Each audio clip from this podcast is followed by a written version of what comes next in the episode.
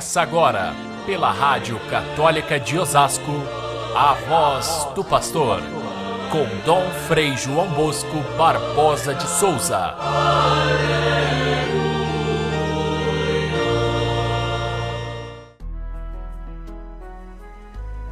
Os discípulos ainda estavam falando quando o próprio Jesus apareceu no meio deles e disse: A paz esteja convosco.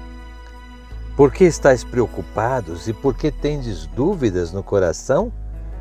Vede as minhas mãos e os meus pés, sou eu mesmo.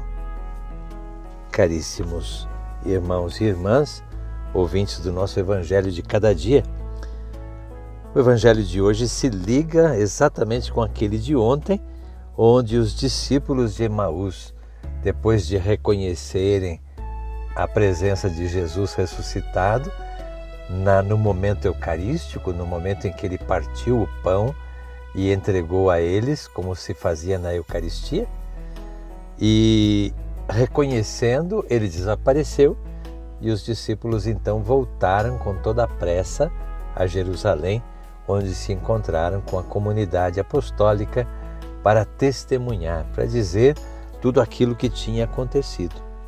E hoje, na sequência, eles se encontram com os apóstolos e começam a contar o que aconteceu, e o próprio Jesus novamente aparece ali e se coloca no meio deles. O relato de São Lucas é realmente magistral. Ele, ele é rico de detalhes, não só literários, mas também espirituais e místicos. E esse texto foi muitíssimo usado e continua sendo na catequese, porque ele tem uma importância fundamental. Quem fez a experiência do ressuscitado na sua vida se torna de fato um cristão e para sempre.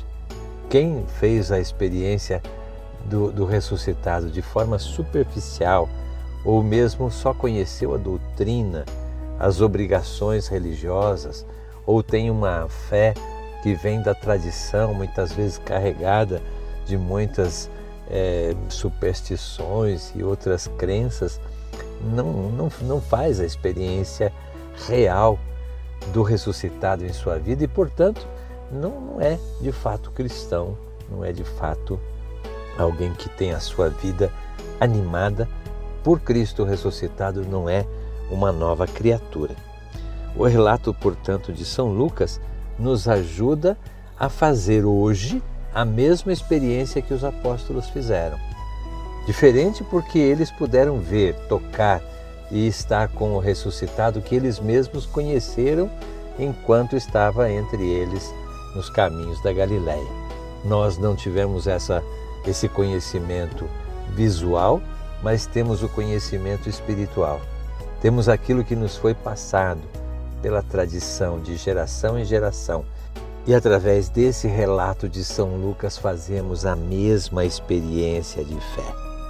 Tudo confirma aquilo que Jesus havia dito já antes: onde dois ou mais estiverem reunidos em meu nome, eu vou estar presente no meio deles. E ali Jesus então se coloca no meio deles e o primeiro momento a primeira palavra é dele, a sua saudação pascal, a paz esteja convosco. Essa saudação pascal de Jesus nós a repetimos constantemente na liturgia e devemos é, é, também repeti-la entre nós, na nossa convivência. A paz esteja convosco. E paz, na linguagem bíblica, não é simplesmente não ter guerra, não ter conflito, é, a paz é, antes de tudo, um, um, uma soma de tudo aquilo que é, é, é necessário para que a pessoa esteja restaurada, seja completa, seja plenificada pela graça de Deus. A saudação da paz não é só uma forma, é uma formalidade educada de saudar as pessoas. Ela deve ser um desejo do nosso coração, um desejo que nos orienta, para aquela alegria plena, para aquela realização completa, para a, a realização da justiça, da verdade, do bem pleno, do amor incondicional Isso tudo junto é a paz que Jesus vem nos trazer.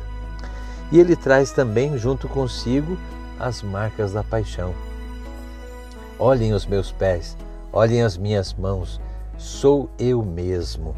Esta expressão sou eu, nós já conhecemos, já de outras palavras de Jesus, mas também desde o Antigo Testamento, o nome dado por Deus para que Moisés dissesse para o, povo de Israel conhecer o próprio Deus seria essa expressão: Eu sou, aquele que é verdadeiramente, aquele que é, é, é a base de todo o ser vivo, de todo o ser, é o próprio Deus. Então, ele diz: Sou eu, não sou um fantasma, não sou um espírito. É, Lucas insiste muito nessa questão, porque sendo ele de, de origem grega, e a cultura grega estava muito é, misturada com a cultura judaica naquele momento, é, é importante acentuar esse fato da corporeidade. Os gregos, eles aceitavam a imortalidade, mas a imortalidade da alma. Falar em ressurreição do corpo, para eles não tinha o menor sentido e não admitiam isso. Enquanto que Jesus mostra o seu corpo ressuscitado, as suas chagas. Essa corporeidade faz parte da nossa fé. Nós cremos na ressurreição da carne. Nós dizemos isso no Credo, porque assim como aconteceu com Jesus, o seu corpo glorificado, nós também teremos o nosso corpo. Não seremos espíritos vagantes, sem saber quem somos, mas somos isso que nós somos aqui, uma história, uma pessoa, um, um, uma, uma continuidade também na vida eterna daquilo que somos neste mundo. Portanto, é, é a corporeidade que nos conduz para essa nova realidade da ressurreição, sendo inteiramente nós mesmos. Então Jesus diz: Eu não sou um espírito, não sou um fantasma. Fantasma causa medo. Um, o, o, Jesus, sendo, sendo Deus, sendo aquele que diz Eu sou, ele não nos causa medo, pelo contrário, ele nos leva a essa paz que ele veio trazer com a sua ressurreição. Sou eu mesmo. Hoje ainda nós temos diversas tendências espiritualistas aí que muitas vezes falam em espíritos, no meu caso do espiritismo propriamente, e outras que não têm é, não, não, não tem apreço pela encarnação, pela encarnação de Deus, pela sua corporeidade como ressuscitados e pela nossa corporeidade futura. Então, fala-se em diversas reencarnações, o que a Bíblia realmente não pode aceitar e nem nós católicos aceitamos. Jesus mostra as suas chagas, que identificam aquele que foi morto, mas também significam os nossos próprios sofrimentos. Aquele que tem chagas, aquele que sofre, aquele que passa alguma dor, é esse a, a, a pessoa do ressuscitado mais próxima para que nós possamos encontrar e a, atender às suas necessidades. Eles não podiam acreditar porque tudo foi muito de imediato. Mais tarde eles vão acreditando devagar. A gente também é assim. Nós não nos convertemos de repente num encontro, num retiro ou numa experiência única de fé. Nós temos que fazer um itinerário de aprofundamento, de conhecimento, onde tem importância a palavra, a palavra de Deus, a Escritura, como o próprio Jesus ali diante deles explica as Escrituras e depois senta-se à mesa para tomar a refeição com eles.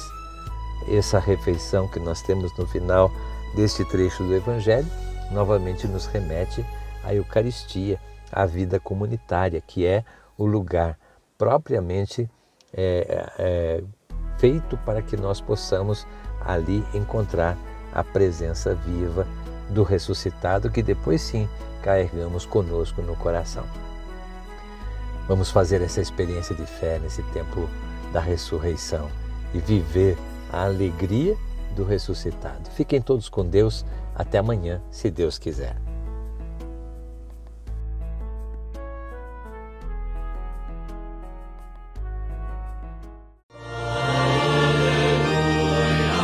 Você ouviu pela Rádio Católica de Osasco a voz do pastor com Dom Frei João Bosco Barbosa de Souza.